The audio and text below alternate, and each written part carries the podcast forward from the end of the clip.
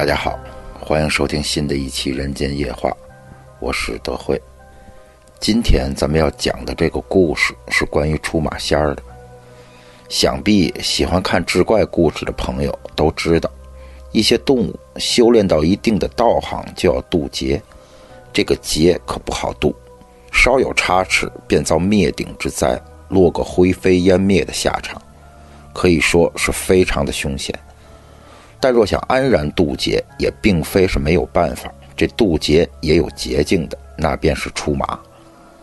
天道有公，惩恶扬善。想要渡劫，那就得顺应天意，多行善事。出马就是行善的一种。出马是指修炼出道行的一些仙家们，尤其是狐狸、黄鼠狼、蟒蛇等修炼成精的动物，附体于人身，给人驱邪治病。帮人逢凶化吉，行善渡人。因为仙家们做的是善事，所以会有福报，以后渡劫的时候便会容易几分。而被附身的人便被称为出马弟子。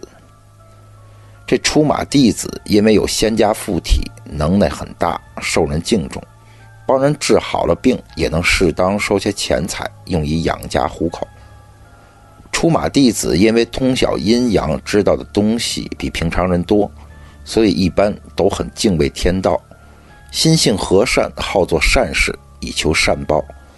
但也有一些出马弟子，依仗着仙家的庇护，为非作歹，横行无忌，甚至伤害人命。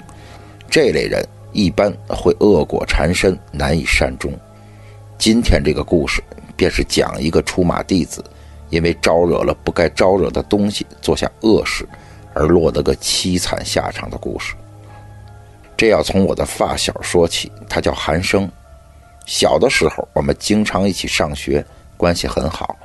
他爷爷就是出马弟子，一个精瘦的小老头，面相和普通人差不多，看不出有什么异于常人的地方。记得小时候，他家里整天燃着香，烟雾缭绕的。门外排满了前来看事儿的人，他们身份各异，有平民百姓，也有开着豪车而来、身家千万的大老板，也有上层社会有头有脸的人物，却都因为某些原因聚集在了这里，客客气气地排队等着见韩生的爷爷。他们并非都是本地人，而是来自全国各地，由此足见韩生的爷爷名气之盛。那时韩生是我最好的朋友，我以为我们可以一直在一起，一起上高中、上大学。可没想到的是，到了初三那年，韩生家中忽逢巨变，举家搬迁。之后的很多年，我都没再见过他。他临走时，我也问过他出了什么事儿，他却只是沉默。临别前，送了我一个用红绳系着的狼牙，说是可以驱邪。这个狼牙我一直留着。后来我作死去丰都去旅游，遇到开鬼门，差点把命搁在那儿，还是这狼牙救了我一命。这就是另外一个故事了。再次见到韩生已经是十年后了，是在隔壁村的一个葬礼上，死的是韩生的一个远房亲戚。那个亲戚对韩生家有恩，所以韩生专程赶了回来。农村家家户户都沾亲带故的。那个死的人和我家也有点关系，我也去送了刀纸，就这样又碰到了韩生。葬礼结束后，我请韩生吃饭，两人边吃边聊小时候的事情，聊逃课，聊上网，聊班里的同学们，从中午聊到晚上，白酒喝了三瓶喝到最后都很是感慨，一晃十年，物是人非啊。借着酒劲儿，我又提起了当年韩生家举家搬迁的事情。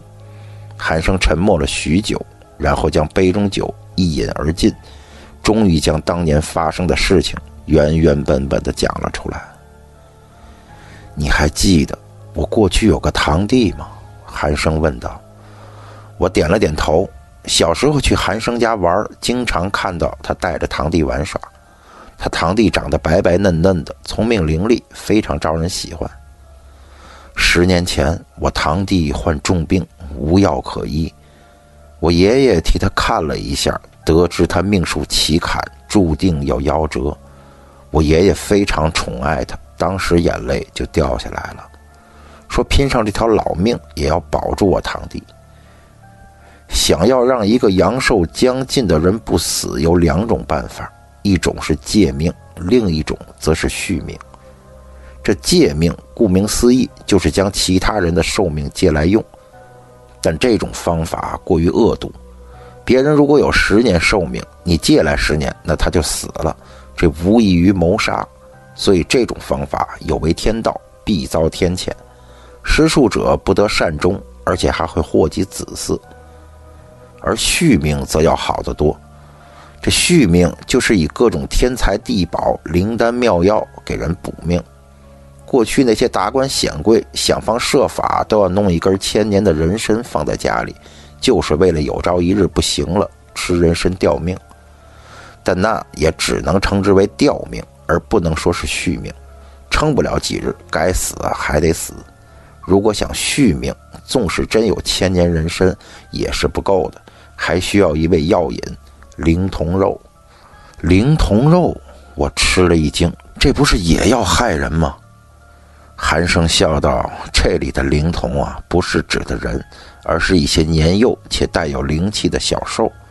它们多为修炼出道行的动物所生，自出生便身具灵气，可以化人，经常化成小童模样，所以被称为灵童。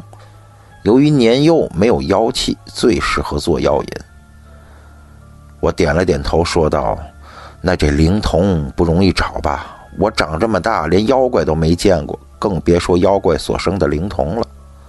那只是你分辨不出来罢了。你以为你从小到大遇到的人就都是人吗？我心里一愣，顿时感到后脊发凉。你还记得我们村里有一个姓白的老太太吗？带着孙子常年住在河边的那破庙里。我点点头，确实记得村子里有这么个人。他经常给人看病，药到病除，也不收钱。被治好的人如果心里过意不去，送他些瓜果吃，他就很高兴了。记得那时我还小，立志做个三好学生，街上见着谁都打招呼，也不管认识不认识。就曾喊过他奶奶，他还摸了摸我头，给我几颗枣子吃。那枣子甜得很，跟普通的枣味道不大一样，吃了身上暖洋洋的。我天生体虚，经常感冒，吃了那枣，身体好了很多，也不经常得病了。可是后来，那老太太和她孙子就都不见了，也不知道去了哪里。难道他不是人？听韩生突然提起他，我吃了一惊。韩生点了点头，苦笑着说道：“爷爷找的灵童，便是那白老太太的孙儿。万物有灵，万物有情。”更别说那些修炼多年、开启了灵智、已成精怪的动物了。他们与人啊已无不同。我爷爷错就错在没将他们当人看，因不忍看自己的孙儿死，却要害死别人的孙儿，也因此招惹了祸端。那白老太太不是人，是一只修炼了几百年的刺猬。这刺猬虽然也是民间盛传的狐黄白柳灰五大仙家之一，但相较于其他几种，刺猬修行起来要困难得多，所以比较少见。这五大仙中，就属白仙最心善，常常是悬壶济世，施药救人。我爷爷便找来了一个外乡人装病，倒在白老太太所住的庙门口。这白老太太。果然将那人带回家中医治，可是瞧了半天都看不出那人得了什么病，急得团团转。这时那人悠悠醒来，谎称自己得的是绝症，遇到了一位老仙师，说只有附近那座龙头山上的悬崖边开着兰花的龙眼草才能医治。白老太太心地善良，不疑有他，只当自己道行不够，没有瞧出病来。便照着那人所述去悬崖边为其采药，带着孙儿爬山越岭，自然是不便，便将孙儿留在了家中。那开兰花的龙眼草是外乡人编造出来的，白老太太又哪里能寻得到呢？找了半晌是一无所获，回家一看，孙子和那外乡人都不见了，这才反应过来，这是被人给骗了。白老太太既然修炼了这么多年，自然也有些能耐，起卦算出了事情的因果，知道是我爷爷做的局，是又惊又恼，当即就找上了门，问我爷爷要人。我爷爷仗着有仙家的庇护，倒也不怕，死活就是不承认。听到这儿，我忽然有个疑问，对寒生说道：“按说仙家找出马弟子上身，都是为做善事、行善积德。你爷爷做了这事儿，说句不好听的，可以说是损阴德的事儿了。那狐仙怎么会允许呢？你呀，有所不知啊。”如果是换做一般的出马仙，肯定不会让做这事儿。但那个狐仙不同，我祖上曾有恩于他，他和我们家是签了契约的，所以他必须听我爷爷的。我点了点头，怪不得，原来是这样。韩生继续说道：“那白老太太知道我爷爷有仙家护身，也不敢硬来，好话说尽。但我爷爷一心只想着救我堂弟。”自然是不肯交出他孙儿。说到这儿，韩生又叹了口气：“唉，如果当时将他孙儿交出去就好了，就不会发生后面的悲剧了。”那白老太太与我爷爷纠缠许久，说着说着话，忽的脸色一变，流出眼泪来，似遭重击，摇摇欲坠。原来我爷爷见他寻上门，为避免夜长梦多。便暗暗叮嘱我叔，赶紧将那灵童害死，认为灵童一死，白老太太也就没办法了。那白老太太修炼多年，感应得到自己孙儿已经丧命，果然走了。走之前一句话没说，只是狠狠地盯着我爷爷看了一眼。爷爷见他走了，长舒了一口气。这白仙虽然只擅长施术救人，但毕竟修炼了几百年。若殊死一搏，能不能斗得过，还未可知啊！白老太太走后，我爷爷觉得这事儿便结束了，赶紧让我叔熬药。堂弟喝下了药后，果然有效，当日便精神了很多，也能下床走路了。爷爷很是欣慰，一扫往日愁绪，显得很高兴。只是爷爷没想到，这祸事还在后面。当天夜里。堂弟就突然发起了高烧，双眼瞪得溜圆，眼珠却是血红血红的，红的似从眼中要渗出血来。下了床，不停的手舞足蹈，很是癫狂，咬牙切齿，嘴里不停的说着胡话，说什么你不让我孙子活，你孙子也活不了。我叔叔以为这是那白老太太上了身，赶忙将爷爷请来。爷爷过来一看。眼见自己的孙子眼睛红得渗人，大惊失色，脸色铁青，说：“这哪里是上身啊，这是在换命啊！如果是上身还有救，可以让家里的狐仙将那白老太太赶出来；但如果是换命，可就麻烦了。这被上身的人不死，任谁也不能将白老太太弄出来。这是那白老太太在用命上身，要以命换命，这可解不了。”爷爷没想到，那白老太太竟然这么狠，为了报仇，连几百年的道行、身家性命都不要了。这哪里是白仙，这明明是黄仙啊！恩仇必报啊！说话间，就见我堂弟咬牙切齿，狠狠盯着爷爷，眼中满是憎恨，口中似乎在说着什么。看着看着，我爷爷忽然觉得有些不对劲儿，堂弟哪里是在说话？而是在嚼东西，眼见嘴里有血淌了出来，不好，快把他嘴用棉花勒住！我爷爷喊道：“原来堂弟是要咬舌自尽，他要死在我爷爷面前。”我叔赶忙制止堂弟，但堂弟这会儿也不知道哪儿来的力气，几个人都按不住，满屋子的乱跑，一边跑一边看着爷爷咯咯的冷笑。跑着跑着，看到一把剪刀。拿起来就往自己的身上刺，幸好我叔手疾眼快，把剪刀抢了过来。几个人费了好大劲儿，才把堂弟捆住，嘴里塞上了棉布。白老太太要换命，这事儿爷爷已经解决不了了，赶忙让狐仙上了身，想要问问有什么办法。就见爷爷身子抖了一抖，慢慢睁开了眼睛，神情与先前已经大不相同。家人知道狐仙来了，想要将发生的事情告诉他，狐仙却摆了摆手，说事情他已经知道了，说这事儿啊是你家的确做的不厚道。这白老太太，她也认识，很和善的一个人，被逼成了这样。他叹了口气：“唉，既然白仙要换命，这事儿已经无法挽回了。你们祖上与我有恩，我也只能尽力帮你们。但这种换命的法术，我也轻易解不了。能不能成功，还要看他的造化。”家里人都点了点头，就见我爷爷忽然神情恢复了正常。与之同时，只听堂弟一声尖叫，似乎很痛苦的样子，脸上神情时而怨愤，时而平和，神志时而模糊，时而清醒，时而大声咒骂，时而安静不语，体内好似有两个人一般。就这样一直折腾到天亮，堂弟才慢慢平静下来。家里人见堂弟不再闹腾，只当是白仙已经走了，都很高兴。堂弟这时却叹了口气，声音显得很是疲惫，而且不似堂弟的声音。家里人知道是那狐仙还在堂弟身上。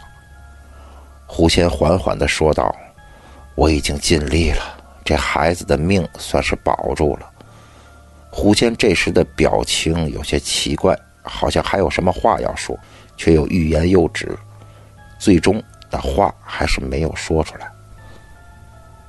家人听到堂弟命保住了，都很高兴。